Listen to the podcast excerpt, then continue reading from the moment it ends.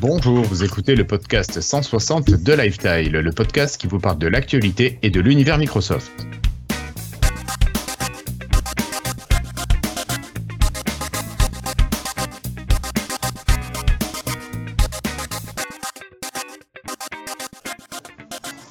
Bienvenue à toutes et à tous, nous sommes aujourd'hui le jeudi 19 septembre 2019 et c'est l'épisode 160 de Lifetile. Ne vous étonnez pas, il n'y a pas eu d'épisode 159 et cela, on pourra vous l'expliquer ultérieurement. Alors, c'est une seconde reprise pour nous pour cette saison 9 et j'ai le plaisir d'accueillir aujourd'hui trois personnes avec moi. J'ai tout d'abord Cassim qui est là. Bonsoir Cassim. Salut, bonsoir, bonjour. Bon, ça va la forme? La reprise se passe bien? Ça, ça, va, c'est la rentrée, tout va bien. Tout se passe bien, l'actualité reprend, c'est cool. Ok, ça te donne un peu de matière à, pour travailler. Exactement. À côté de toi, il est là, il est dans le nord. Euh, c'est Flobo qui est là. Salut Flobo. Salut. Ça Comment va, ça, va, Ça va bien. Bon. Euh, tu, es, tu es prêt, toi, pour parler d'actu Microsoft? Ouais, et je vous remarquer que j'ai rangé le bar derrière, il n'y a plus tout le bordel qu'il y avait la dernière fois. D'accord, merci Florian. J'ai eu la remarque en live, donc bon, cette fois c'est fait. Ok, merci beaucoup. Et le quatrième est là, c'est David qui nous arrive depuis la Vendée. Salut David. David. Salut les copains, content de vous retrouver. Allez, euh, moi je vous propose d'attaquer sans plus attendre sur l'actualité du jour.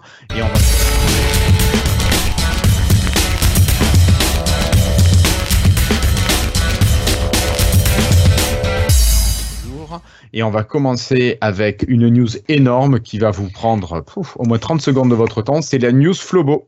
Allez, Flobo, parle-en. C'était la dernière qui restait. Elle est pour toi. La news Planner. Planner a une nouvelle icône, euh, Fluent Design, comme tous les autres services Microsoft. Euh, je pense qu'on arrive à tous les services maintenant, mais évidemment, il doit en avoir encore un ou deux que j'ai oublié dans un coin.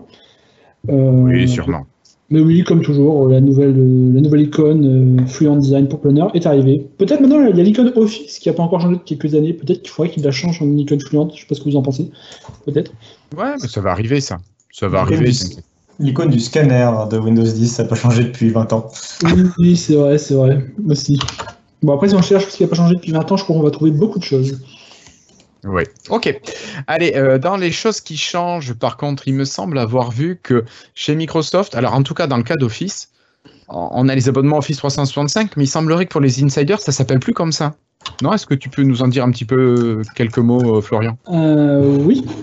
Eh bien, en fait, euh, c'est assez amusant puisque hier, il y a Richard A, donc euh, Winops sur Twitter, qui a posté un petit article comme quoi il trouvait que les lignes entre l'abonnement Office 365 et donc donc la suite Office plus des minutes Skype plus plus quoi d'autre plus OneDrive. Du stockage cloud. Plus le stockage OneDrive. Et euh, l'abonnement Microsoft 365 qui est vraiment pour les pros, qui est Office 365 plus euh, des licences Windows plus euh, des, je crois des, des, outils Defender pour la sécurité, pour la sécurité de mémoire. Et bien, il trouvait que les lignes entre ces deux abonnements commençaient à disparaître de plus en plus et que certains services qui étaient Office 365 commençaient à être plus intégrés vers Microsoft 365 et que, par exemple, dans la session, prochaine session de Microsoft Ignite, la conférence qui a lieu plus tard cette année, eh bien, il commence à avoir plus d'événements Microsoft 365 que d'événements Office 365.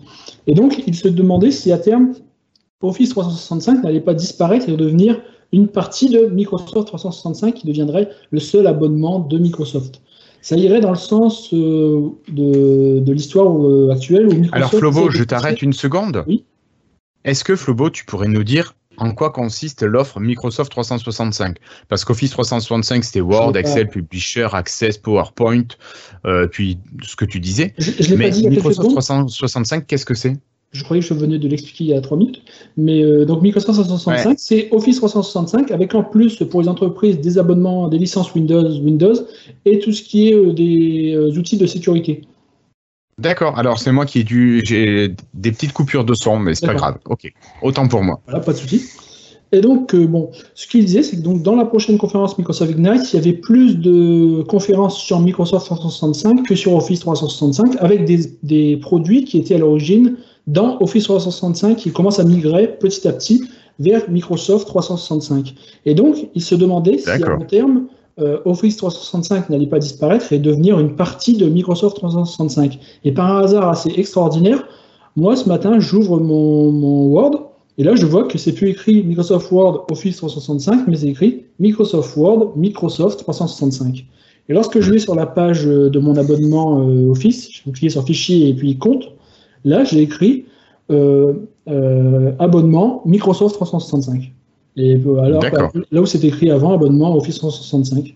Et donc, euh, il semblerait que Microsoft joue avec l'idée donc de faire disparaître à terme le, le nom Office 365 pour euh, avoir une seule, un seul grand euh, type d'abonnement qui serait Microsoft 365.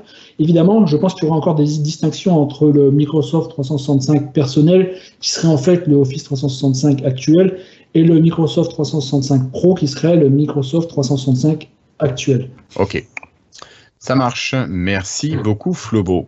Alors, on va continuer cette fois-ci avec encore une rubrique plutôt design, plutôt esthétique. C'est quelque chose qui te fait fortement plaisir, j'imagine, Florian. C'est qu'on va voir du noir partout. Oui, c'est ça. Ce qui est assez amusant, c'est que Microsoft, euh, justement, quand en, faisant la promotion de Microsoft 365, il y a quelques semaines, a sorti carrément un, un trailer, une sorte de trailer, une sorte de publicité sur YouTube pour, euh, sur le fait qu'ils vont mettre des thèmes dark sur tous leurs services. Alors sur euh, le Administration Center de Office 365, sur euh, Planner, sur SharePoint, dans les applications OneDrive, Outlook, enfin bref, partout. Toutes les applications Microsoft auront en théorie un thème dark. Et c'est assez amusant quand même d'en faire carrément une, un trailer sur, sur YouTube. C'est assez on n'aurait pas cru ça il y a quelques années de Microsoft. Ça, ça, ressemble assez à celui qu'ils ont fait il y a quelques mois pour le terminal. Je ne sais pas si vous vous souvenez, il y en a eu un pour. Euh, ah oui, avec euh, toutes les couleurs là différentes. Ouais, c'est exactement le même style euh, de terminal. Évidemment. D'ailleurs, le, terminal qui est sorti ces jours-ci. Pardon? Le terminal, il me semble, qui est sorti ces jours-ci, là, qui a enfin été publié. Il est sorti en bêta il y, a, déjà quelques mois. Après, je crois qu'il est encore en bêta pour l'instant. Mais... Bah, j'ai vu des news là-dessus, mais bon. Il y a une mise à jour. Il y a eu la version 0.4 qui amène un, une nouvelle police euh, qui ajoute des, des comment, comment on dit des jointures, comment on appelle ça quand les quand les caractères peuvent se coller les uns aux autres. Pardon? Je sais pas des, ligatures? Oui, par exemple quand tu quand tu es un développeur mais euh, différent, pas égal, quand il met donc point d'exclamation égal, ben, ça va le transformer automatiquement en égal barré. Ouais, le signe mathématique différent. Voilà. Donc c'est, ils, ont, ils ont créé. Donc il y a une nouvelle version de Windows Terminal avec une nouvelle police qui est vraiment adaptée au développement, d'après ce qu'ils disent. Donc j'ai pas encore testé, ça vient de sortir aujourd'hui apparemment. Euh, c'est peut-être de ça dont tu parlais. Euh, non, je parlais encore d'autre chose, mais c'est pas grave. D'accord. Bon, moi, ça m'intéressait pas plus que ça, je l'ai pas gardé dans les documents. Voilà. Euh, donc, on en était où déjà? J'ai perdu le fil. Donc, Alors, on a la, vidéo Dark ah oui, Mode Everywhere, mais je pense qu'on a fait Alors, évidemment, il y a d'autres personnes, il y a des gens qui se sont mis à se moquer un peu de Microsoft assez rapidement d'ailleurs, parce qu'ils disent que oui, oui, ils sont en train de rendre tous leurs services en noir. Et en attendant, euh, lorsqu'on fait un copier-coller sur Windows, lorsqu'on ouvre le gestionnaire de tâches, lorsqu'on voit un peu de configuration, il y a encore plein de fenêtres en blanc qui traînent un peu partout. Donc, euh, bon, certains disent qu'il ferait bien de faire un peu le boulot en entier euh, avant d'essayer de rendre noir des nouveaux services. Merci beaucoup Flobo. Allez, euh, moi je vous propose d'enchaîner, de quitter le thème dark. D'ailleurs, pour aller vers une application qui a aussi son thème dark, c'est l'application Yourphone qui voit arriver plusieurs petites nouveautés, donc on va passer assez vite. Euh, nous avons l'arrivée du niveau de batterie qui s'affiche dans l'application. Bon, c'est plutôt gadget, mais bon, c'est toujours bien que ce soit là. Euh, nous avons également la possibilité pour certains appareils de téléphoner directement depuis le téléphone via l'application. Euh, pardon, pas téléphoner, de téléphoner depuis l'ordinateur via le téléphone par l'application. Et puis, puis je crois que c'est tout pour l'instant comme euh, nouveauté, Cassim. Il y avait, il y a aussi la possibilité d'afficher, enfin ça affiche maintenant automatiquement le fond d'écran de ton téléphone sur la ah oui, vrai. du téléphone dans le dans l'application. Oui. Voilà. Oui, enfin pas grand chose. Voilà. Bon, euh, ben on va continuer. alors si ça c'était la news pour notre camarade Christophe Microsoft a sorti une mise à jour magnifique pour les surfaces RT il y a quelques jours, qui fait que les surfaces RT ne peuvent plus utiliser Internet Explorer comme navigateur web. Et comme c'est un système RT et qu'il n'y a pas d'autre navigateur web, ils ne peuvent plus utiliser le navigateur web. C'est quand même sacrément con. Donc si jamais vous êtes impacté, il faut supprimer la mise à jour qui s'appelle KB 45 16 067. Voilà. Donc si vous virez cette mise à jour, Et puis normalement, vous êtes à nouveau en, possibilité d'utiliser Internet Explorer. Mais voilà. ajoutons une ligne quand même sur le super support Microsoft quand même sur Twitter qui, lorsqu'on lui a ah dit, lorsqu'on a été dire qu'il bah, y a un problème, est-ce que vous allez corriger? Ils ont dit non, non, non, parce que les surfaces RT ne sont plus supportées. Alors, je leur ai Et tu dis, mais putain, mais laissez-les vivre Pardon non mais, non, mais je leur ai donné le lien vers la page où c'est écrit que le support est tendu, les matchs de sécurité se finiront en 2023, ce à quoi nous n'avons jamais eu de réponse ensuite. Donc euh, voilà. tu te rappelles quand même qu'ils m'ont envoyé un questionnaire de satisfaction pour savoir ce que j'avais pensé de leur intervention. Et heureusement pour eux, le lien était inactif. Ça me renvoie vers une page qui n'existe pas. Et heureusement, parce que sinon je leur ai dit que c'était vraiment de la merde de leur service. Là. Enfin, surtout, allez. Surtout c'est contre-intuitif, euh, c'est surtout bizarre de d'envoyer une mise à jour qui casse un truc pour ensuite dire non mais les, on gère pas les mises à jour. Alors vous venez d'en publier une. Oui. C'est exactement ça. C'est ça. Euh, on leur a dit mais il fallait, fallait laisser, ça marchait jusque-là, laissez-le. Allez, on va continuer cette fois-ci. Euh, mais elle apporte sûrement quelque chose, cette mise à jour. Ah ben, elle a juste pété des certificats qui fait que Internet Explorer n'a plus le droit d'aller sur Internet. C'est con pour un navigateur quand même. Enfin bon, c'est mon avis, hein, pas celui de certaines personnes. Euh, qui c'est qui nous parle de nom de code de la prochaine fusion avec Azure euh, Flobo, je euh, pense. Oui, c'est moi. donc, en fait, la team Windows a fusionné avec la team Azure il y a à peu près un an, je crois. C'est ça, Cassim? Oui, à peu près. un peu moins d'un an. Et Azure pour les, la nouvelle version de pour la nouvelle version de qui sortait donc deux fois par an, utilisait des noms de code différents de Windows, et maintenant Windows va utiliser les mêmes noms de code que Azure. Alors, euh, par exemple, les, deux, les, dernières versions de Azure qui étaient sorties, c'était euh, Scandium, Titanium et Vanadium. Donc, ça correspondait sur Windows à 19, à 18H2, 19H1, 19H2, de mémoire, comme ça. Non, non. Euh, un truc comme ça. Bref, les dernières, je sais plus où on en est. C'est les trois dernières mises à jour majeures. Bref. Pour, euh, et euh, pour l'instant, sur Windows, on n'avait plus vraiment de nom de code. On est, toutes les builds avaient encore le vrai vieux nom de code euh, Redstone, depuis toujours. Et donc là, les, sur les dernières versions Insider, le nom de code de la build a enfin changé et a pris le même nom que la prochaine version de Azure. Alors leur idée, c'est qu'ils maintenant ils prennent les, ils suivent la table périodique des éléments et ce sont leurs nouvelles versions. Alors comme la version actuelle est Vanadium, L'élément suivant dans la table périodique, ça aurait dû être Chromium. Mais bon, comme vous imaginez, c'est peut-être pas le meilleur nom de code pour une version de Windows. Alors à la place, ils ont pris un nom de code d'un élément fictif qui vient de, ah eh, du capitaine Steve Rogers. Pardon? Captain America. Ouais, c'est ça. Bref, j'ai oublié le nom de. J'ai un trou là. J'ai oublié le Vibranium. Vibranium, voilà, bravo. Les gars, franchement, c'est cette histoire. J'ai jamais vu le film, c'est pour ça que ça c'est pas venu. Ouais, oui. Bref, en tout cas, donc la prochaine version de Windows euh, s'appellera normalement Vibranium et la version ensuite devrait s'appeler euh, Manganese parce qu'il faut suivre la table périodique s'il continue ce, ces futurs Bref, petite information. Ok. Mais je crois qu'on en avait parlé à l'épisode 158. Ah euh, c'est, les noms, ces noms de code là ils traînent depuis un petit moment. Enfin, mais c'est là c'est en train, c'est rentré en application. Ok. Euh, bon, allez, sinon, on va avancer un peu plus avec quelques news très rapidement sur vraiment l'univers de Microsoft. Alors, euh, pour vous annoncer que le gouvernement Trump avait demandé à Microsoft d'espionner on ne sait pas trop qui, euh, mais que Microsoft aurait refusé. Donc le gouvernement Trump n'était pas tellement content. Voilà, bon, on va passer. Euh, Microsoft également va proposer une connexion, alors je crois par satellite à Internet pour les zones rurales et ça devrait être euh, pour aider à environ 9 millions de personnes. J'ai oublié, Cassim, tu sais si c'était aux États-Unis ou si c'était à travers le monde? Euh, je ne me rappelle pas d'avoir vu l'information, mais à mon avis, souvent c'est pour ce genre d'initiative, c'est pour des régions euh, particulières dans le monde. Euh, ça peut être l'Afrique centrale, ça peut être. Enfin, c'est souvent des régions où il n'y a pas d'internet fixe ou même mobile et. Et pour aider, il y avait le projet, c'est un peu un concurrent du projet Looms de Google qui faisait ça avec des ballons. Des ballons, ouais, des ballons sondes un petit peu, enfin ce genre de ballons, ouais. Ballons atmosphériques c'est ça. Ok. Bon, allez, euh, on va passer ensuite sur la partie logiciel avec le nouveau navigateur qui ne s'appelle pas Credge mais Edgium, euh, avec quelques nouveautés qui arrivent et euh, il y a eu une petite guéguerre entre Chromium qui avait des retraits de fonctionnalités, Microsoft qui en rajoutait. Je pense que Flobo, tu es d'accord pour nous en parler un petit peu. Ça, a, ça a écayé tes journées, tout ça. Oui, oui, surtout que ça m'a, fait un choc tellement, tellement puissant que j'en ai pas dormi cette nuit-là, on va dire. Bon, j'exagère, mais j'en ai mal dormi un peu, c'est vrai.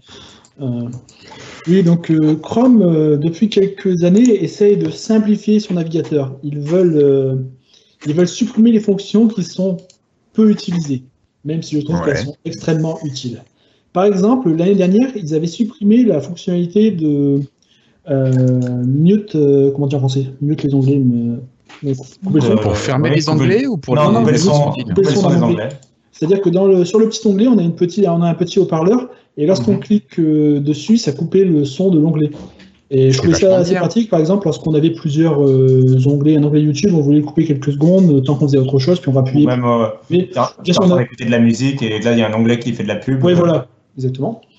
Et ça, Chrome l'a supprimé parce qu'ils ont décidé que c'était pas une bonne solution et qu'ils essaieraient de trouver mieux. Et Microsoft l'a réintégré dans, dans le nouveau Edge basé sur Chrome. Une autre chose dans le même genre, c'est euh, il y a déjà 2-3 semaines, euh, Chrome a décidé de supprimer les, pas mal d'options dans le, menu contextuel, clic droit, lorsqu'on clique sur un onglet donc, du navigateur. Ils ont supprimé euh, fermer les onglets vers la gauche, fermer tous les autres onglets, réouvrir les onglets fermés. Fermer les onglets vers la droite. Pardon? C'est fermer les onglets vers la droite. Non, ça, ils l'ont laissé. C'est le seul qu'ils ont laissé. Ah, pardon, ok. Ils ont laissé que celui-là, justement. Ils ont enlevé à gauche, ils ont laissé à droite Ouais, parce qu'ils disaient que la plupart des gens fermaient les onglets vers la droite, mais personne n'utilisait fermer les onglets vers la gauche dans les options. Peut-être, hein, je sais pas. Euh, mais, ah, je t'avoue que je n'utilise pas Chrome, donc j'étais pas impacté. Voilà. Et le truc, c'est que deux jours après la suppression donc, de ces options sur euh, Chrome, ça a été répercuté sur le code de Edge et les fonctions ont disparu. Et là, euh, moi, ça m'a rendu fou parce que j'appuie sur ces boutons à peu près 150 fois par jour. D'ailleurs, je faisais le test avec Florentin pour bien lui prouver. À chaque fois que j'essayais de cliquer ce bouton qui n'existe pas, je faisais un screenshot. Alors, il en recevait des centaines par jour. Je me disais, putain, j'en ai marre, j'en ai marre, j'en ai marre, moi Justement, justement, euh, Flobo, tu parles de Florentin. Il nous dit dans le chat que ce n'est pas le bouton fermer les onglets à gauche, mais fermer tous les autres onglets. Il y a les deux, il y a les trois, parce que pour l'instant, il y a les trois. Enfin, avant, on avait fermé à gauche, fermé à droite et fermé tous. Tous les autres. Tous sauf celui qu'on a cliqué. Ouais, ouais, d'accord. Fermer tous les Ouais, non, mais c'est clair, mais Florentin disait le contraire. Moi, je ne fais que relayer ses propos. Voilà. Bon, allez. Euh, je crois. Voilà. Tu veux en rajouter, euh, Flobo, ah là-dessus deux, jours après, deux jours après, Microsoft nous a, m'a sauvé en remettant euh, donc ces options dans le nouveau Edge. Et donc, je vous annonce que j'ai sur mon PC de boulot partout, j'ai officiellement désinstallé Chrome pour toujours après ce changement et j'ai remplacé par le Edge tout. Je n'utilise plus Chrome, je n'ai plus Chrome, Chrome a disparu. Chrome est mort pour moi après ces changements. Ok, bon, écoute, super. Comme quoi, un petit truc. Ouais. Ok. Euh, bon, bah écoutez, je pense que sur Edge, euh, on en a dit assez. Euh, il va y avoir un peu plus là de matière à parler. Je pense que Cassim, là, c'est toi qui va peut-être être notre intervenant principal. Vous savez peut-être que le 2 octobre, il devrait y avoir une conférence Microsoft, une conférence de la division Surface. Donc on espère avoir de belles annonces et du beau matériel à pas trop trop cher. voilà, donc euh, le live sera euh, accessible en streaming, donc vous pourrez le voir et, assister pardon, en direct. Euh, mais en attendant, est-ce que Cassim, tu pourrais nous dire un petit peu ce qu'il en est des surfaces qui ont déjà fuité, certaines ont déjà fuité, je crois que c'est les surfaces pro, dont on connaît déjà pas mal de choses. Est-ce que. Faire un petit point sur le programme, sur, ce qu'on attend pour le 2 octobre, quoi. Ouais, c'est ça. Euh, bah, du coup, ouais, effectivement, bah, ça va être un gros événement. Euh, si vous vous souvenez, l'année dernière, par exemple, il n'était pas streamé en direct et euh, c'était un peu plus discret comme changement, enfin comme mise à jour. là, cette année, il sera en direct. il y aura Satya Nadella sur scène, donc ça montre un peu l'importance de l'événement pour la firme. il y a le patron qui vient. nous, nous, on s'en fout, mais voilà, ça, ça, ça montre qu'il y a une présence quoi, qui est là. Euh, et donc, ils vont annoncer un peu tout un tas de produits. Ils vont en annoncer quand même pas mal, visiblement. Enfin, le programme, elle a chargé. Euh, le premier, c'est la, donc la Surface Pro 7. euh, qui devrait. Alors, elle, ce qui va se passer, c'est que euh, normalement, déjà, elle va avoir, recevoir enfin le fameux USB type C Qu'on attend depuis 4 ans, 5 ans. C'est ça, ça va enfin arriver. Et euh, surtout, le plus intéressant, c'est qu'il devrait y avoir au moins un modèle qui devrait euh, être basé sur ARM, donc le fameux concurrent d'Intel euh, avec une puce Qualcomm Snapdragon, le truc qu'on retrouve normalement dans les smartphones. Ouais. que Et Qualcomm dans essaie de les pousser. PC toujours connectés aussi. C'est ça, c'est le truc que Qualcomm essaie de pousser depuis un petit moment. Là, il y a une nouvelle génération de processeurs qui arrive, qui a l'air vraiment, vraiment très au point. Euh, et la Surface Pro 7 serait la première, une des premières à en bénéficier, d'autant que euh, Microsoft aurait carrément travaillé avec Qualcomm sur une version spéciale de la puce, spécialement pour la Surface Pro 7. Donc, D'accord. Ce qui est euh, possible vu que c'est de l'ARM. c'est tout à fait possible vu que c'est de l'ARM, c'est encore plus possible parce que euh, il- un partenariat. Enfin, Microsoft peut se permettre ce genre de partenariat. Tu m'étonnes. Euh, donc il n'y aurait pas d'USB Thunder- Thunderbolt 3 vu que c'est une technologie Intel, mais il y aurait, euh, mais du coup ce serait, il y aurait quand même de l'USB Type C, ce qui est déjà pas mal. Euh, J'imagine pour au moins remplacer le mini DisplayPort qui a plus aucune raison d'être euh, sur les versions actuelles, enfin vu que c'est un connecteur qui est complètement qui a disparu aujourd'hui quoi. Sinon, euh, voilà, pour, pour, pour l'instant, on n'en sait pas beaucoup plus sur la Surface Pro, je crois, si ce n'est que euh, le stylet a déjà été, euh, il y aurait toujours le fameux stylet, et il a été euh, certifié par la FCC aux États-Unis, qui est un peu le, le, le régulateur officiel euh, enfin, du gouvernement euh, pour les produits qui euh, fonctionnent sans fil. C'est le cas du stylet. fonctionne en Bluetooth? Il fonctionne en Bluetooth exactement. Et ce qui est intéressant, c'est que d'après la certification, il aurait de la recherche sans fil. Donc potentiellement, ils ont peut-être changé de technologie pour le stylet, il consommerait peut-être un peu plus, je ne sais pas.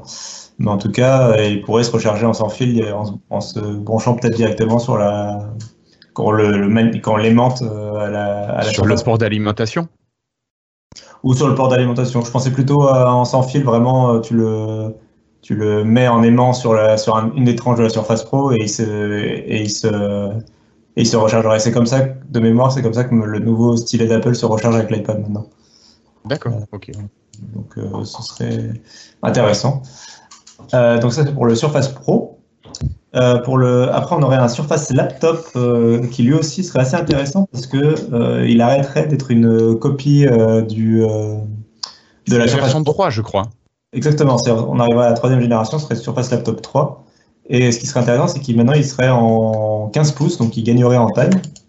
Alors, Cassim, c'est qu'il proposerait toujours le 13, mais euh, 12, et il proposerait aussi du 15, c'est ça hein? On taille. On n'est pas exactement sûr euh, sur ça. Je ne sais pas exactement si la version 13 serait définitivement remplacée par la version 15 ou si euh, s'il y aurait deux versions différentes. Euh, en tout cas, ce qui est sûr, c'est que ce, ce nouveau modèle 15 pouces, il aurait euh, un nouveau processeur lui aussi. Alors cette fois, c'est pas ARM, c'est pas Intel, mais c'est bien AMD qui serait aux commandes. Donc ce serait une puce tout en un qui ferait à la fois processeur et carte graphique euh, développé Ouais. par AMD. C'est un peu euh, le même genre de puce qu'on retrouve dans la Xbox par exemple. Là, pour un Surface Laptop, ce serait beaucoup moins puissant en termes de graphisme, mais ce serait, mais ce serait quand même plus puissant que ce qu'on a actuellement, je pense. Et, l'augmentation de la taille laisse suggérer, le passage à 15 pouces, laisse suggérer que ce serait un, un PC plus véloce en fait, qui, qui, aura, qui gagnerait un peu en, en puissance. Euh, pour s'éloigner peut-être un peu de la Surface Pro, euh, pour donner vraiment une segmentation entre les trois, télé, les trois appareils, Ouais. euh, entre Surface Laptop, Surface Pro et Surface Book. Euh, et ce qui serait intéressant, c'est que AMD a des prix beaucoup plus compétitifs que Intel. Donc euh, potentiellement, le, ce Surface Laptop serait moins cher que ce qu'on a actuellement. D'accord. On pourrait peut-être Ça passer sur serait les pas mal. Ah ouais, c'est pas mal, Et- ça m'intéresse. Ouais, et surtout que AMD actuellement a quand même de- du matériel qui est plutôt euh, qui a bonne Ouais, presse. Ouais, sont- moi, j'ai l'avant-dernière génération, puisque j'ai dû renouveler en début d'année, mais euh, la nouvelle génération, là, elle est vraiment, vraiment euh, euh, très bien. C'est-à-dire qu'ils arrivent à égaler euh, Intel en étant à la moitié du prix, quoi. Et en consommant beaucoup moins. Donc, Alors, euh, un truc qui serait bien, ça serait qu'un de ces quatre, on se fasse un petit épisode euh, hors série, en tuto, je sais pas où on le mettrait, mais où on pourrait parler justement du matériel qui est intéressant actuellement, sur lequel on pourrait se diriger et justement voir les avantages. Je pense que ça pourrait être euh, sympa pour point auditeurs. Bah, surtout qu'en ce moment, on est vraiment une sorte de, de creuser des chemins de, avec le retour de beaucoup de marques, etc. Enfin, c'est plus compétitif que les dernières années. Quoi. Donc, Ouais, c'est plus intéressant. Ok. Bah, tu m'étonnes. Euh, donc là, tu nous as parlé Surface Laptop. Euh, Est-ce qu'on parle de Surface Book? Pas du tout, parce que je n'ai pas entendu parler, moi, dans les news. Alors, il y avait des rumeurs à l'origine qu'il y aurait- un nouveau sur Facebook aussi. Euh, là, les rumeurs, pour l'instant, elles ont un peu disparu sur ça, donc je ne sais pas s'il y aurait un, un sur Facebook. Euh, euh, Peut-être que ce sera un renouvellement qui ne sera pas le cœur de- des annonces et qui sera juste un renouvellement de, sans changer le design, qui serait juste un, un changement de, des- des composants à l'intérieur, parce qu'il par contre, il se fait vieux en termes de, Ouais, parce euh, qu'il a deux ans quand même, le dernier. Ouais, il a, il a été présenté en, en 2017, donc il se fait vieux. Euh, D'autant que là, il y a eu un gros gap sur ce qui a été annoncé. Il faut, se- faut se rappeler que ce PC, ce qui est particulier, c'est qu'il a un processeur Intel et une carte graphique euh, NVIDIA. Ouais. Et euh, l'un comme l'autre, euh, Intel, depuis, depuis, ils sont passés au 10 nanomètres, ils ont une toute nouvelle génération de processeurs qui est beaucoup plus performante. Et NVIDIA, ils ont une nouvelle génération de carte graphique qui est là aussi beaucoup plus performante. Donc, euh, donc le Surface Book, il, est, il a plus vraiment d'intérêt euh, là en fin 2019. Il commence à vraiment manquer d'intérêt, euh, surtout au prix auquel il est vendu. Donc il serait temps de le renouveler. Après, peut-être que s'il n'y a pas de rumeur, c'est peut-être juste qu'ils vont euh, vraiment juste changer les composants à l'intérieur sans changer le design. Quoi. D'accord. On- Ouais, ça serait la juste une mise à jour du bazar. Il y a deux générations de sur Facebook là. Ouais, on en est qu'à la deuxième génération pour l'instant. Ah, oui, Elle d'accord. a deux et demi, parce qu'il y avait eu le premier, il y avait eu le base, je sais plus quoi, et puis il y avait eu le 2. Ouais, Mm. oui. Voilà. Euh, Bon, donc allez, euh, ça c'est euh, pour les, voilà, ça, c'est donc pour ça. les classiques quoi, on va dire. Maintenant, Ouais. il y a- je vais passer un peu aux nouveautés. Ouais. Euh, donc ça c'est le la grosse nouveauté que les gens attendent parce que ça fait quand même des années qu'on entend parler, euh, qui serait ce concept de euh, PC portable de euh, à deux écrans qui se replierait comme un peu comme une Nintendo DS ou comme le nouveau smartphone pliable de Samsung en quelque sorte. À l'époque, à l'époque, ouais, c'était le, on le connaissait sous le nom de code Andromeda. Et C'était censé être un smartphone et depuis ça a évolué pour devenir plutôt un- une sorte de PC portable, euh, plus grand format donc. Mais, euh, mais du coup, euh, c'est pour ça qu'il a changé de nom et qu'il s'appelle maintenant Centaurus. En tout cas, c'est le nom de code qu'on lui donne. Et ce qui est très intéressant, c'est que bah, c'est- il est encore très flou ce projet et que ça semble être une, un push de la part de Microsoft pour essayer de créer un nouveau format. Et du coup, ce serait à la fois un produit développé par Microsoft avec une surface et en même temps un truc où ils aimeraient que les fabricants euh, les suivent et proposent aussi leur propre PC euh, qui reprendrait les mêmes, le même design. Donc on aurait une sorte de, euh, un peu comme on avait eu la Surface Pro et après on avait eu chez Lenovo, Asus et compagnie des Surface Pro like un peu qui, qui ressemblaient, Ouais. qui ressemblaient beaucoup. Ouais. Là, ce serait un peu le même, même principe. Et ce qui est intéressant avec cette machine, c'est qu'elle tournerait sous Windows Lite, le fameux OS qui s'appelle aussi Windows Core OS, enfin, qui a 40 000 noms, et qu'on- dont on entend parler aussi là depuis plusieurs mois, et euh, qui sont pas encore vraiment prêts. Donc c'est ça qui est un peu étrange. En termes de calendrier, j'ai l'impression que le- la machine physique est prête et que le logiciel n'est pas prêt. Et c'est Ah, ce qui met un- et c'est ce qui met un peu, si j'en comprends bien ce qui, ce qui se passe, et c'est ce qui met un peu le doute sur le calendrier. Et ce qui est le plus probable, en fait, c'est qu'à cette conférence 2 octobre, on ait simplement une, un teasing, une bande-annonce euh, pour montrer un peu le futur. Qu'ils en parlent pour la première fois du projet. Un peu comme quand ils ont annoncé euh, la prochaine Xbox à l'E3 avec juste une petite bande-annonce euh, en disant c'est Project Scarlett, euh, c'est notre prochaine Xbox, on, elle sortira dans un an et demi. Bah là, ce serait un peu pareil avec Centaurus. C'est regardez, on a ce super prototype de PC 2 en 1. Euh, on va vous en parler pour commencer à donner l'envie peut-être aux développeurs de adapter leur travail pour Windows Lite et pour commencer à parler de l'OS qui accompagnera le PC. Ok, ça marche. Euh, si je te parle de projet S, Cassim, c'est la même chose ou c'est encore quelque chose de différent? Parce que je m'y perds, moi, avec tous ces nouveaux projets. Non, mais ça, c'est Bah c'est un peu- ah, il y a 46 000 trucs qui sont, pro- qui sont prévus pour, pour cette conférence et il y a clairement pas assez de temps dans une conférence pour euh, ait- que tout y soit. Donc, euh, il y aura probablement des déçus ou des choses qui y seront pas. C'est Walking Cat, donc le fameux, le compte Twitter qui révèle plein de noms de code euh, et qui suit de près des trucs euh, de Microsoft, qui a parlé d'un mystérieux projet S. dont on ne sait pas du tout ce que c'est, si ce n'est que c'est un nom de code utilisé par l'équipe Surface, donc ça veut dire que c'est un, appareil. Et, le truc, c'est que ça correspond à rien de ce qu'on attend. les deux seuls projets S auxquels je peux penser, c'est Surface Phone. non, non pardon. c'est soit Santorini. Euh, Santorini, c'était le nom de code du logiciel, enfin visiblement c'est le nom de code de Windows Lite. Donc je vois pas trop pourquoi, enfin ce serait pas un appareil du coup, et c'est bizarre que ce soit un nom de code qui serait utilisé par euh, l'équipe Surface. L'autre nom de code, euh, moi auquel ça m'a fait penser, c'est justement Project Scarlett, qui est le nom de, de la future console de Microsoft et qui est pour elle, pour le coup, est, conçu, est censé être conçu par, en partie par l'équipe Surface normalement.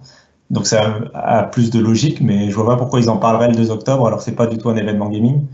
Donc c'est mystérieux et on n'en sait rien du tout. voilà. D'accord. Donc au final, je garde mon projet S et puis euh, je vais attendre le 2 octobre pour savoir ce que j'en fais. C'est ça. Le projet Satya. Le projet Satya, ouais. on n'y a pas pensé. Euh, sinon, pour continuer, je pense qu'on touche au bout de cette euh, partie hardware. il me semble qu'il y a eu un projet de charnière pour les appareils pliables de chez Microsoft. J'ai cru comprendre que c'était un brevet qui était ouvert euh, aux autres fabricants, Cassim. C'est Centaurus. C'est cadeau. Bah, c'est un peu ça dont je parlais avec Centaurus, effectivement. Euh, ils ont déposé un brevet pour euh, pour les appareils pliables comme le Galaxy Fold. alors là, pour le coup, c'est vraiment des appareils pliables qui auraient un seul écran. Et en fait, la charnière aurait un fluide intégré qui rendrait la charnière plus résistante au pliage dépliage à répétition euh, qu'on peut avoir avec un Galaxy Fold par exemple. Euh, et bref, on peut avoir confiance. Que, quand même, les, charnières, c'est quand même un peu le dada de Microsoft. Hein, euh, entre le pied ajustable de la Surface Pro, la charnière un peu chelou du Surface Book. c'est toujours un moment charnière pour Microsoft. C'est toujours un moment charnière pour Microsoft. Joli, David. Euh, et donc, euh, ils ont ce brevet qu'ils ont déposé. Et en fait, c'est un brevet qui n'est pas déposé par l'équipe Surface, euh, qui n'est pas attitré à l'équipe Surface, mais qui est attitré à, la division qui détient les brevets en fait, de Microsoft et qui, enfin, la division Microsoft Licensing, qui est en fait une division prévue pour vendre ou des licences de brevets en fait. autrement dit, ce brevet pourrait être utilisé par Asus, Lenovo et compagnie si ils achètent le droit de l'utiliser on ah, Je croyais qu'il était gratuit, mais il n'est pas gratuit en fait. Euh, ils peuvent faire une licence gratuite s'ils veulent. Pour les... Après, ça dépend de. Par exemple, ils peuvent faire une licence qui est payante pour Apple. C'est à eux de, Si tu veux, tu peux le négocier par fabricant par fabricant. Ils sont, ouais, non, mais je pensais qu'elle était, euh, qu'elle était open source, euh, enfin que ce brevet était cadeau. c'est ce que j'avais cru comprendre. Mais, pas à ce point-là, mais par contre, elle est quand même ouverte. Ils sont... Le fait que ce soit Microsoft Licensing qui ait les droits sur ce brevet montre qu'ils sont ouverts au fait que ce soit pas une exclusivité à surface. C'est ça le point important. Et ça montre bien qu'il y aura des appareils euh, pliables, euh, qui veulent faire des appareils pliables pour tous les fabricants et pas que et pas que l'appareil surface, quoi. pas que Centaurus. Ok. Euh, alors Cassim, euh, je pense qu'on va parler du dernier appareil et je me dis projet S, peut-être que ça serait le projet Sound. Je ne sais pas ce que tu en penses parce que il me semble avoir vu passer des brevets pour des enceintes connectées ou en tout cas des appareils, enfin des enceintes euh, fabriqué par Microsoft. Et je me dis, est-ce que ça pourrait pas être ça? Parce que ils ont sorti le Surface Headphone, pourquoi pas une enceinte euh, Surface euh, Voilà, pour, aller dans le de Bose ou quelque chose comme ça. Alors, ce qui est intéressant en plus avec ça, c'est que à la base, pour cet événement Surface, quand j'en avais entendu parler il y a plusieurs mois, c'était il n'y avait pas forcément, il y avait bien un nouvel, un remplaçant, une nouvelle génération qui allait accompagner le Surface Headphones, mais c'était des écouteurs. Euh, c'était des écouteurs façon. Euh, des Centra. Ouais, façon AirPods un peu, euh, enfin des sans fil, les écouteurs sans fil que maintenant tout le monde un peu a depuis que Apple en a fait. Un peu comme ça exactement, ouais. que tu recharges un petit boîtier après. Et ils étaient censés voilà, sortir des, des Surface Buds avec Cortana intégré et compagnie. Pas entendu parler de. Voilà, pas entendu parler depuis. Et là, d'un coup, il y a plus un brevet qui entoure euh, une enceinte, effectivement, une enceinte portable qui euh, ressemble très portrait quand même un peu à un Google Home Mini ou un euh, Amazon, je sais plus comment il s'appelle. Echo, Amazon Echo Mini, voilà, Alexa. mais là, ce serait made, in, made in Microsoft, avec du coup, on l'imagine, Corta, Corta truc là, enfin Corta, Corta Alexa. Oui, enfin, on imagine une enceinte qui intégrerait Cortana pendant les deux premiers mois de sa sortie, puis qui intégrerait Alexa une fois que tout le monde aurait compris que ça servait à rien d'intégrer Cortana depuis le début. Comme tous les autres produits Microsoft qui intègrent Cortana et qui finissent par intégrer Alexa pour mois. à disparaître, ouais. Euh, donc c'est un peu alors c'est vrai que c'est un peu bizarre. Euh, c'est là où j'aimerais rappeler qu'un brevet ne signifie pas qu'il y aura un produit derrière. C'est juste un projet. Euh, c'est déjà une idée à déposer et c'est un juste en général c'est plutôt synonyme de projet.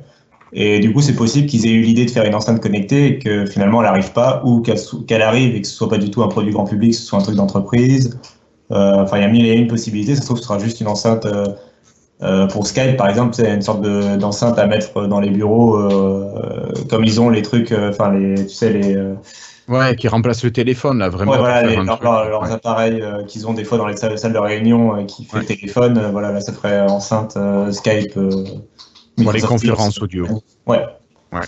ça pourrait être ça, enfin voilà, c'est assez large. D'accord. Ce sera clairement pas le, la clé de l'annonce, le truc que, tout le monde retiendra, je pense, en, en octobre. Non, non, non. Mais bon, écoute, on ne sait pas parce que vu qu'ils nous ont sorti un casque, on pourrait bien avoir une enceinte pour, euh, pour la musique. Bon, ça sera la surprise. Allez, euh, moi je vous propose d'enchaîner et de passer à un dossier qui a beaucoup plu à Cassim. C'est on va parler de deux choses en lien avec la Xbox. La première chose, c'est la sortie du jeu Gears 5. Alors Cassim, est-ce que tu l'as essayé Gears 5 J'ai essayé le module d'entraînement, le tuto d'entraînement ah, J'ai pas encore eu le temps de. Je finissais un autre jeu avant. Euh, ah, d'accord. Mais, mais, mais, je vais m'y mettre. Euh, je, vais m'y mettre. De toute façon, il est. Ce qui est bien avec Gear 5, honnêtement, c'est qu'il est gratuit, puisqu'il est dans non, le. Non, non, non, non. il n'est pas gratuit. Il est compris dans ton Game Pass, Ultimate. Voilà. Tout à fait, que j'ai payé euh, en jouant Même 3 ans à. Même le Game Pass. rappelons, oui, c'est ça. Alors c'est marrant, on sent que Microsoft tente des trucs et qu'ils essaient de voir ce qui marche, ce qui marche pas, ce que les gens comprennent, ce que les gens comprennent pas. Euh, avec le lancement de Gears 5, il y a eu un peu de confusion sur euh, qui a le droit à Gears 5 et qui n'a pas droit. Euh, en fait, il y a Gears 5 et il y a Gears 5 Ultimate. C'est comme souvent avec les jeux vidéo un peu de cette ampleur. Il y a une version Ultimate avec des DLC gratuits, enfin intégrés dedans, avec une version un peu plus chère. Les gens qui sont abonnés au Game Pass Ultimate, ils ont le droit à la version Ultimate du jeu. Les gens qui, ont, qui sont abonnés au Game Pass tout court, ils ont le droit à Gears 5. ah ouais, tout court. Carrément.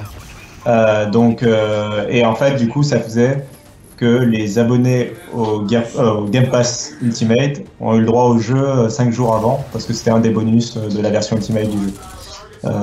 et du coup, ça a un peu créé de la confusion. Les gens comprenaient pas, mais je suis abonné Game Pass, quand est-ce que j'ai, est-ce que j'ai le droit au jeu, etc. Donc, je reconfirme que tout le monde a le droit au jeu. Et c'est quand même une grosse sortie. Enfin, c'est la grosse sortie de la fin d'année pour Microsoft, et qui a l'air de bien marcher. Je sais pas si quelqu'un l'a essayé du coup. Oui, moi je l'ai essayé. J'ai fait le module d'entraînement et j'ai fait les deux premiers gros chapitres. Ok, euh, alors euh, Alors, je suis pas habitué à jouer à ce genre de jeu. J'ai jamais joué à Gears. Bah, Gears non, mais bon, je joue à The Division, ce genre de jeu. Alors c'est pas tout à fait le même contexte, mais finalement, euh, tu, tu ramasses des pions, tu tires et puis voilà quoi. J'ai plus l'habitude quand même de la souris et du clavier, donc ça me gêne un petit peu d'être uniquement à la manette. Sinon, il faudrait que j'arrive à brancher une souris et un clavier sur ma Xbox. Euh, mais le jeu, je, trouve, le trouve très agréable. Les décors sont vachement bien. Les temps de chargement sont quand même. Alors, j'ai qu'une One S, hein, j'ai pas une. Ouais, euh, ce que j'allais te demander. Les, temps de chargement sont, sont corrects. Ils sont pas rapides, mais ils sont quand même corrects. Euh, vraiment, c'est un bon jeu c'est pas mon jeu préféré. Euh, j'ai fait les deux premiers chapitres vraiment pour le tester et je suis retourné sur, Assassin's Creed Odyssey euh, parce que je préfère ce genre de jeu. C'est pas du ah tout bah. pareil.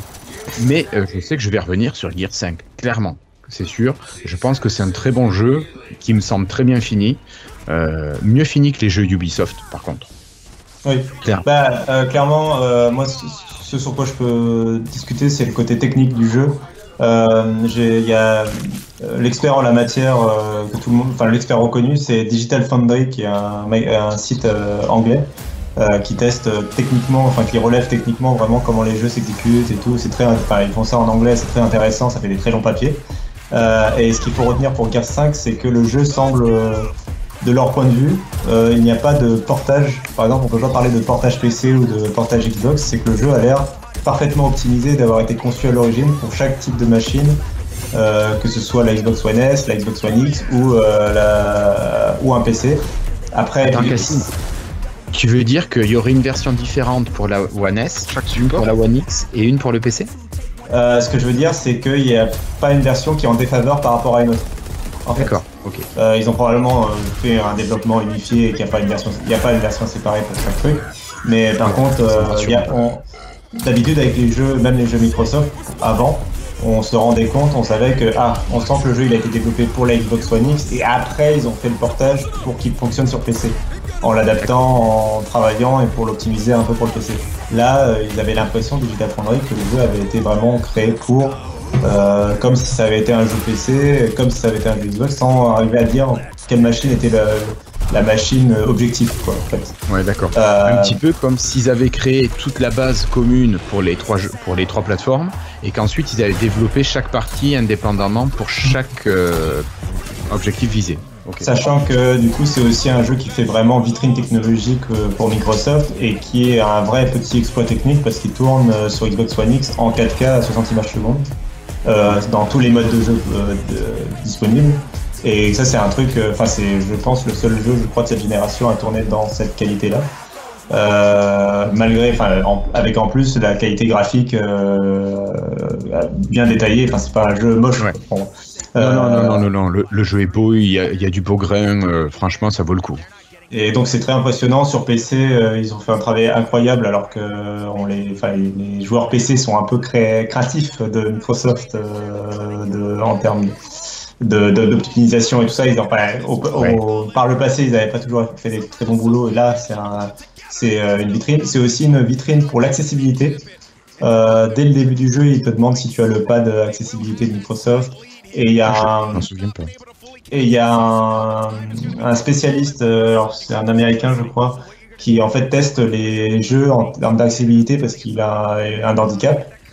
Et en fait le jeu euh, est aussi là une, euh, vraiment une sorte de guide. Enfin, le- le- il concluait son test en disant que euh, c'était, enfin, que tous les développeurs devaient jouer au jeu pour comprendre ce qu'il fallait faire en fait en termes de. Ah oui, à ce point-là. euh, C'était vraiment un modèle, ouais. euh, Par exemple, un truc qui soulignait, c'était le fait que les sous-titres euh, vont jusqu'à décrire euh, le, le- le- la musique du jeu. C'est-à-dire, par exemple, euh, la musique s'adoucit, ce qui est un, un élément important, par exemple, pour dire que la vague est terminée, il n'y a plus de monstres. Enfin, tu vois, C'est ça. c'est ce genre de truc auquel toi tu te rends pas compte. la musique te met dans une ambiance où tu sais que les méchants vont arriver, C'est ça. où tu sais que c'est fini, que C'est ça. y t'as fini, t'as tué Et tout le monde, c'est dernier. Et les, sous- les sous-titres qui euh, décrivent pour les malentendants, bah, ils décrivent cette situation-là, par exemple. Enfin, c'est quelque chose qu'il avait jamais vu. Il- on peut régler la taille des sous-titres. Enfin, je vais pas faire la liste, mais voilà, euh, il y a vraiment beaucoup d'options, euh, d'options pour les- l'accessibilité. Donc ça, c'est super cool aussi, je trouve. Euh, qu'ils aient réussi vraiment à faire un peu un maître étalon sur ces, sur ces éléments-là, quoi. Alors, et du coup, ça montre que c'est pas que du marketing, je trouve, de la part de Microsoft. Euh, euh, sur l'accessibilité quoi. Je- pour moi c'est là c'est plus une vraie preuve concrète euh, que, que c'est important pour eux quoi. Ok, bon, mais super. Euh, voilà, donc euh, je pense que tous les deux, on peut conseiller, on ne peut que conseiller ce jeu Gear 5. Prenez-le, que ce soit en version Ultimate ou en version normale, j'aurais envie de dire.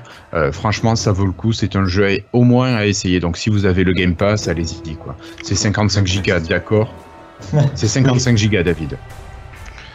Ouais, ben, euh, je testerai dans une semaine quand il sera téléchargé. D'accord. ok. Allez, euh, donc on va rester dans l'univers Xbox cette fois-ci. Et vous savez que Microsoft a un gros bébé qui arrive euh, dans le monde du jeu vidéo. C'est pas un studio encore qui a été racheté. C'est tout simplement le projet xCloud avec le, la possibilité de faire du streaming euh, de jeux vidéo sur euh, vos ordinateurs, tablettes, téléphones, partout dans le monde. Et donc, on a appris que cette semaine, je crois, Cassim, Phil Spencer a joué pour la première fois. Alors, je pense qu'il a déjà dû jouer avant, hein. mais du moins en public. Il a Mm. joué euh, euh, ben, avec, je sais plus qui, avec une personne connue. Bref, voilà. On, on en sait un petit peu plus? Euh, alors il a effectivement il avait déjà testé euh, alors pour xCloud il l'avait déjà testé auparavant et, euh, et ce qui est intéressant c'est que euh, le, le- la preview arrive le mois prochain là, donc on approche vraiment euh, normalement dans un mois on pourra peut-être mettre les mains dessus donc euh, ça c'est Ouais. cool Euh, donc ça, ça- peut-être si c'est disponible en France Euh, en tout cas ça, et ils en parleront peut-être au début octobre Euh, en tout cas, ça monte un peu en pression et, euh, donc c'est très intéressant à suivre. pour l'instant, ça reste, ça reste à l'état de bêta chez Microsoft. Ils, ils, avaient fait aussi une démonstration publique dans plusieurs salons et ils avaient fait une démonstration publique au Microsoft Store de Londres. donc là, donc ça approche vraiment fort. le point sur lequel il a communiqué récemment aussi, c'est le fait qu'il ait testé pour la première fois un jeu sur euh, Xbox Scarlett, qui est la prochaine génération de Xbox. D'accord. Euh, et il en a parlé euh, sur un stream de Bungie, l'éditeur de Destiny 2. Ah c'est ça. ça. Et, il a donc il a annoncé que, que, ça y est, il avait joué à son premier jeu Xbox Scarlett. D'ailleurs, donc on ne sait pas lequel c'est. On, imagine que c'est Halo Infinite qui est le, le premier jeu, enfin qui sera le jeu de lancement de la console. Euh, donc ça y est, enfin, elle approche. Euh, faut savoir qu'un projet comme ça, ça met du temps à, être conçu, mais là on imagine que euh, les caractéristiques les caractéristiques techniques doivent être euh, clôturées. Enfin, ils, doivent avoir une bonne idée, à mon avis, de, de des composants qu'ils vont mettre euh, et, de la fiche technique en fait à l'intérieur. Je pense que le design n'est pas forcément encore finalisé ou des trucs comme ça, mais par contre, euh, le design extérieur, mais ils savent, euh, ils savent les, specs, et ils savent euh, les jeux qu'ils auront pour le lancement. Euh, donc ça va, ça aussi, ça va arriver bientôt les annonces. on va bientôt en, en, apprendre plus sur sur Scarlett. à mon avis, ce qui est intéressant d'ailleurs, pour revenir sur Gear 5, c'est que ils a Digital Foundry mentionnait le fait qu'aucun PC actuellement ne fait tourner le jeu à fond avec tous les détails techniques, tous les détails graphiques au maximum. Et notamment, euh, la Xbox One X euh, fait quasiment tout tourner à fond, mais il y a des options euh, qui sont laissées volontairement, enfin qui semblent être volontairement laissées désactivées. Et on sent que peut-être dans un an, il y aura un patch Xbox Scarlett pour le jeu pour permettre de tout déverrouiller, ouais, débrider le, le, jeu. Quoi. On sent qu'ils sont laissés sur le coude un peu avec le jeu. D'accord. Un truc de dingue. Ok. Merci beaucoup, Cassim, pour toutes ces informations complémentaires.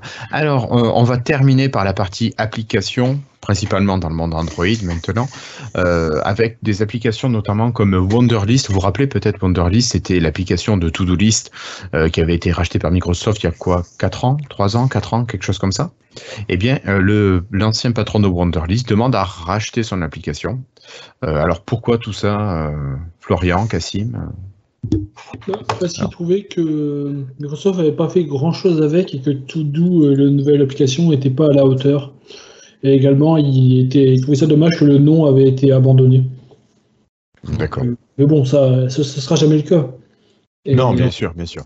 Et comme par hasard, juste la semaine après qu'il ait dit ça, Microsoft a sorti leur nouvelle version de To Oh. Et, qui est calqué sur Wonderlist ou pas? Bah, qui euh, bah, moi, je n'utilisais pas beaucoup Wunderlist, donc je ne sais pas vraiment si euh, ont récupéré toutes les fonctions. Mais est-ce que j'ai lu? Oui. Ils disent que ça récupérait déjà pas mal de, de fonctions de l'époque. Après, je n'utilise pas beaucoup To-Do, donc euh, peut-être que quelqu'un d'autre ici peut en parler un peu plus. Cassim, tu es un To-Do utilisateur? Oui, j'utilise plutôt To-Do, mais après, pas, je n'ai pas l'impression de l'utiliser assez pour, pour être choqué, enfin, pour accueillir incroyablement cette mise à jour. Moi, ce qui m'a fait rire vraiment, c'était la polémique, enfin le, retournement de situation et le, la synchronisation de calendrier de Microsoft avec euh, le créateur de Wonderlist, quoi. Mais euh, ouais, c'est clair, c'est étonnant. C'est sur, ouais, c'est ils l'ont quand même passé hasard du calendrier, euh, quand même un peu bizarre, quoi. Ouais. Après, j'ai vu quelques petits trucs, moi, parce que je l'utilise un peu, comme tu dis, juste pour mes trucs de boulot. Et parfois, j'utilise le compte, euh, notre compte euh, ASSO, donc le compte pro, et ça donne des fonctionnalités supplémentaires par rapport au compte perso. Par exemple, il nous dit que si on va euh, flag un email sur notre compte pro, il va automatiquement apparaître dans Todo. Et parfois, quand on crée une tâche, je propose d'aller l'exporter vers Microsoft Planner pour aller dire que le pouvoir suivre ces, les, tâches qui avancent sur le. Avec la nouvelle icône? Pardon, ouais, j'imagine. Ah. Pardon. Bref, mais bref, euh, ça a l'air vraiment penser encore plus pour ceux qui ont un compte pro, pour ceux qui ont un compte perso. Ceux qui ont un compte perso peuvent l'utiliser de façon basique pour gérer euh, leurs tâches, mais ils en font vraiment donc le, le, le système intégré à tout l'écosystème Microsoft pour la gestion des tâches sur tous les, toutes les apps Microsoft dans Office 365 professionnel. Ok. Euh, merci beaucoup, Florian. On va avancer. On va passer à l'application Courrier. L'application Courrier qui vous permet d'envoyer vos emails sur Windows 10. Alors, cette application Courrier euh, subit quelques petits changements ces derniers temps. Elle va notamment avoir la possibilité de synchroniser vos signatures entre vos différentes machines. Donc, vous créez une signature pour un compte sur une machine et vous allez enfin avoir cette signature qui se répercute sur les autres euh, machines. Ça, c'est un truc qui manquait. Moi, personnellement, à chaque mise à jour quasiment de courrier, ça me faisait sauter mes signatures, ce qui était très, très pénible. Euh, et puis, je crois que Florian a rajouté que l'application avait été revue, elle avait changé de langage de programmation, non? Il y a une bêta qui va être lancée pour euh, bah, d'abord pour calendrier, mais ces deux applications sont connectées. Pour l'instant, c'est une seule application qui gère les deux. Euh, une bêta qui va être lancée pour calendrier, qui va être une version en React Native, qui sera connectée directement donc à la version qui est actuellement sur le web. Donc si on va sur euh, euh live.com ou je sais plus comment c'est actuellement, outlook.live.com, les URL sont, changent tellement que je ne sais plus. Bref. ça marche toujours. Je trouve ça assez intéressant parce que depuis, euh, depuis un an et demi à peu près, il y, a, il y a plus de fonctions sur la version web que sur la version UWP, la version Windows. Il y, a, pas mal de fonctions euh, en plus. Et j'ai l'impression que je, me, demandais si un jour ça finirait par arriver, si on allait avoir l'application euh, locale qui finirait par être mise à niveau. Et ben apparemment, ce qu'ils vont faire vraiment, c'est qu'ils vont faire donc une, application React Native qui va donc amener donc les, nouvelles euh, capacités de la version web à l'application Windows. Et je trouve ça vraiment pas mal parce que je trouvais que les applications Windows étaient, comme je disais, un peu en retard. Un truc tout bête, c'est par exemple sur Outlook.com, donc la version web, si j'ai un email avec un PDF, je clique dessus, il m'ouvre le PDF dans une petite fenêtre sur la droite. Et tu as l'aperçu. L'email sur la gauche, et je peux répondre en lisant le PDF. Oui, tout à fait. Ça, c'est quelque chose d'ailleurs que je crois qu'on pouvait faire à l'époque sur Windows 8.1. De mémoire, il y avait quelque chose d'assez similaire euh, euh, sur l'application courrier. Mais sur celle qu'on a de Windows 10, ben, euh, c'est vraiment pas intégré très bien. Ça trouve le PDF dans le PDF à part, il faut se débrouiller un peu. Et finalement, je me, je, je me rends compte que moi, dès qu'il fallait faire un. Dès que c'était un email un peu euh, évolué, c'était pas juste faire une petite réponse, soit j'allais sur la version web, soit j'utilisais le gros client Outlook euh, 365 2019. Euh, et je trouvais ça un peu dommage. Donc oui, pour moi, ce serait bien d'un coup qu'ils mettent à jour ce, ce client euh, intégré. Le courrier. Ok. Après, ça, va été fait. Pardon? Ça n'a pas été fait exprès que Courrier soit beaucoup plus simple pour simplifier bah. un peu les choses pour mais là, il est trop les gens qui utilisent juste. Ouais. À l'origine, oui, mais est-ce qu'il est vraiment beaucoup utilisé? Je, en l'état Moi, je, je connais pas beaucoup de gens qui. Moi, je l'utilise parce qu'il est simple, justement, mais, euh, mais euh, je connais pas beaucoup de gens qui l'utilisent. Il y a beaucoup de gens qui préfèrent aller sur les versions web, je crois. mais par habitude.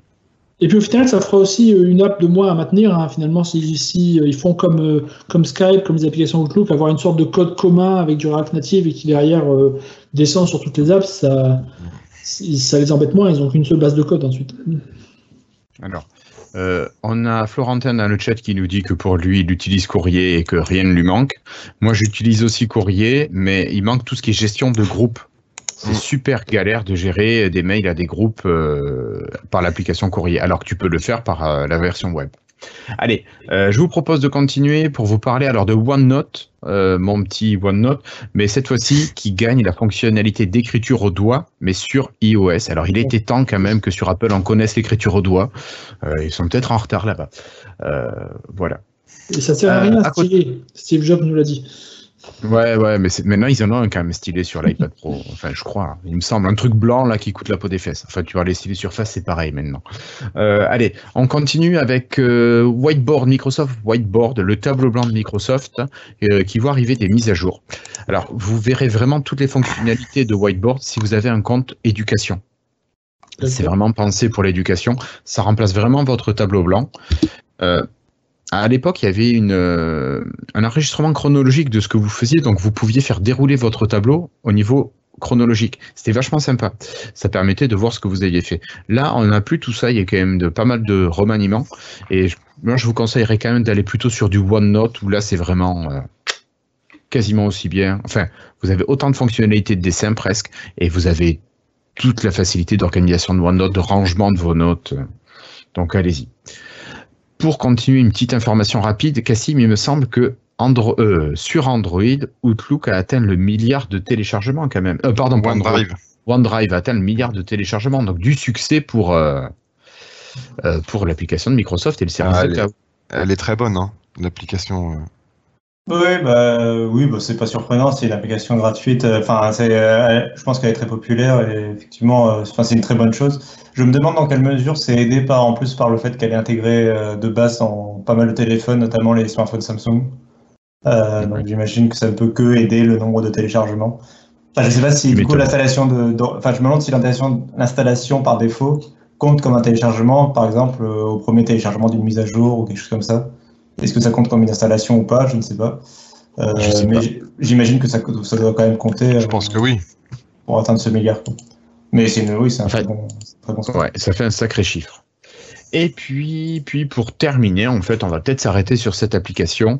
Euh, il me semble que Microsoft, toujours, euh, nous fait bénéficier d'une application de sécurité, Microsoft Authenticator, alors qui voit deux grosses fonctionnalités arriver. Est-ce que, Cassim, tu peux nous en parler, s'il te plaît? Alors deux, je sais pas, mais une en tout cas, c'est la synchronisation dans le cloud qui est vraiment très pratique, qui est déjà disponible sur iPhone euh, et là qui arrive sur Android. Euh, donc ça veut dire qu'elle permet de, euh, en fait, bah, si vous changez de téléphone, de récupérer tous vos codes de double authentification sans devoir reconfigurer chaque- vos comptes un par un. Donc c'est vraiment, c'est vraiment très très pratique. Euh, donc euh, moi de toute façon c'est mon application d'authent- d'authentification préférée. Et clairement, c'est celle que j'utilise. Et euh, en- d'autant que je vous rappelle que si vous l'utilisez avec votre compte, euh, elle, est compatible avec n'importe quel type de compte qui fait de la double authentification, comme Amazon, Google, Facebook, etc. Ouais. Euh, mais si vous l'utilisez pour votre compte Microsoft, elle permet de euh, se passer d'un mot de passe. euh, euh, vous- Mm, tout à vous- fait. Quand vous vous connectez sur votre compte Microsoft, que ce soit sur un PC, ou sur le web, etc., Outlook, OneDrive et compagnie, vous tapez juste votre login, votre mail, quoi. Et en fait, après, vous recevez une notification directement sur votre téléphone euh, qui va en général vous, ouais. vous identifier avec le lecteur d'empreinte ou, euh, ou le- la reconnaissance faciale. Et après, euh, vous n'avez plus qu'à valider et hop, c'est bon. euh, Hmm. euh, Ça veut dire que t'es pas obligé d'avoir une adresse super Microsoft. Ah, pardon. Excuse-moi. Oui, vas-y, vas-y, David. T'es pas obligé d'avoir une adresse liée à Microsoft pour utiliser Authenticator? Pas du tout. Euh, pas du tout. Enfin, c'est la- l'application, euh, la, la double authentification utilisée par Microsoft et utilisée par l'application de surcroît, euh, et, et repose sur un standard en fait que beaucoup de, de marques utilisent. Donc, euh, par exemple, Google euh, fait de la même chose, Dropbox aussi, Amazon pareil. Donc, tu peux dans l'application rentrer souvent sur ce genre de service. Donc, ils vont te proposer un QR code quand tu configures la double authentification. Euh, et avec le- l'application, en fait, tu peux démarrer l'application, scanner le QR code et ça va générer les codes euh, toutes les 30 secondes, comme la plupart euh, des applications de ce type. D'accord. Euh, moi, ce que je trouvais particulièrement bien dans le fait de, de pouvoir s'identifier grâce à cette application, c'est quand tu vas sur des ordinateurs euh, qui sont pas les tiens, où tu n'es pas forcément sûr de la qualité de- du système, au moins tu ne mets pas ton mot de passe dedans. Alors, je, Ouais. je suppose, Cassim, qu'au niveau sécurité, c'est quand même mieux de s'identifier comme ça, non? Euh, bah, clairement, c'est, ça enlève. En fait, euh, c'est en tout cas comme ça que Microsoft veut qu'on s'identifie dans le futur. Euh, depuis la version 19.03, je crois, de, de Windows 10, maintenant on peut carrément euh, configurer son compte de- au premier lancement de la machine. On peut configurer son compte comme ça. On n'a plus jamais besoin de rentrer son mot de passe. Euh, Et c'est vraiment, euh, enfin, ils veulent supprimer le mot de passe en fait des comptes quoi, de Microsoft. quoi. Et c'est c'est sécurisé dans la mesure où souvent les smartphones de nos jours, ils ont quand même un, une notification biométrique, quoi. Donc c'est pas c'est pas n'importe qui qui a le téléphone et qui peut appuyer dessus normalement. Si peux-. Après, le biométrique, ça a aussi ses limites. Ouais, c'est ouais, enfin, là, c'est c'est des limites un peu théoriques euh, en vrai. Enfin, dans- oui, on a tous lu les articles où euh, tu peux imiter euh, machin, mais en fait, dans, dans la vraie vie, qui va prendre ton empreinte sur un verre, euh, limiter, acheter un papier à 3000 dollars, euh, qui, enfin, tu vois, qui. Tu as raison. mais, on peut aussi, alors que le mot de Oui, Après, sûr. tu pourras jamais changer ton empreinte. Alors que tu peux Non, changer ton mot de C'est passe. sûr, c'est sûr. Mais bon, c'est un Ouais, grand t'as 10 débat. doigts Euh, quand même. Pardon, David? T'as 10 doigts. Ouais, peux t'as changer. c'est vrai. Même, même 20, t'as les, t'as les Même orteils 20, aussi. ouais. Ça dépend des gens. Allez, ça dépend de gens. Une- Ok, ok. Une remarque par rapport à Authentificator, ils avaient annoncé qu'ils réfléchissaient également à le mettre euh, sur PC à terme Et moi, j'attends vraiment ça. Ça me saoule que ce soit seulement sur téléphone. C'est. Ah, c'est Ils en avaient parlé. Ouais, ils en avaient parlé il y a un an et c'est toujours pas arrivé. Moi, je trouve ça long. Ça me. Tu voudrais copier-coller directement depuis le PC, par exemple, tes codes, c'est ça euh Bah non, mais c'est juste avoir la même chose. L'identificateur sur le PC également. D'accord. Euh, parce que tu sais, si genre je suis sur le PC et que qu'il me demande de passer sur l'authentificateur, parfois quand tu vas sur la page de sécurité avancée du compte Microsoft, là il te demande de, t'authentifier. De t'authentifier. Mhm. Et donc là, euh, bah, si j'ai pas le téléphone, je dois le chercher. Moi j'aimerais bien un notice sur le PC qui arrive qui me dit, euh, qui me dit clique OK. C'est. Voilà. Bon. Tu trouves ça gênant? Non, Ah non, c'est pas gênant. Non, pas... Après, euh, comme disait Cassim, il faut une bonne sécurité sur la machine qui reçoit la notification. mais la machine, le PC, il est chez moi, c'est mon PC fixe. Hein. Alors bon, si quelqu'un est entré chez moi, je pense que j'ai plus de problèmes que savoir s'il va se connecter à mon compte Microsoft. après, il peut se connecter à ta machine sans être chez toi aussi, tu sais, euh, ça se fait ouais, mais bon, après, il peut se connecter à mon téléphone aussi sans être chez moi. Si on part par là, tout le monde peut hacker tout. Donc bon, c'est voilà. C'est ça. C'est ça. Bon, allez. Euh, on va, je pense qu'on va clôturer là-dessus. On a fait un bon épisode d'une heure euh, alors qu'on visait 20 à 30 minutes. Euh, en tout cas, merci d'avoir été là, David, d'avoir été là entièrement cette fois-ci. Hein. Ah bah, ça, ça, a tenu, ouais, ça fait plaisir de vous revoir les copains. Ouais, mais écoute, très content de t'avoir revu. Florian, merci d'avoir été là également. Cassim, merci aussi. Euh, chers auditeurs, on vous donne rendez-vous normalement la semaine prochaine, donc autour du 26 euh, septembre, si tout va bien, sauf si on a des, soucis ou pas d'actualité Microsoft, mais j'espère qu'il y aura quelques oh petites rumeurs, Cassim, qui vont arriver. Ah, la semaine prochaine, ah. le 26 septembre, c'est The Good Place, saison 4, épisode 1. D'accord. Bon, on le regardera en, direct sur le. C'est écrit sur mon calendrier, je viens de le voir. Ok, super. bah écoute, on le regardera après l'enregistrement. Exactement. Voilà. Euh, bon, bah écoutez, donc à la semaine prochaine, portez-vous bien. N'hésitez pas à partager cet épisode sur tous les réseaux si vous l'avez apprécié, à nous faire vos retours euh, sur le site euh, et sur la page de l'article, voilà, de l'épisode 160. Merci à vous, à dans une semaine. Portez-vous bien, ciao. Ciao, ciao.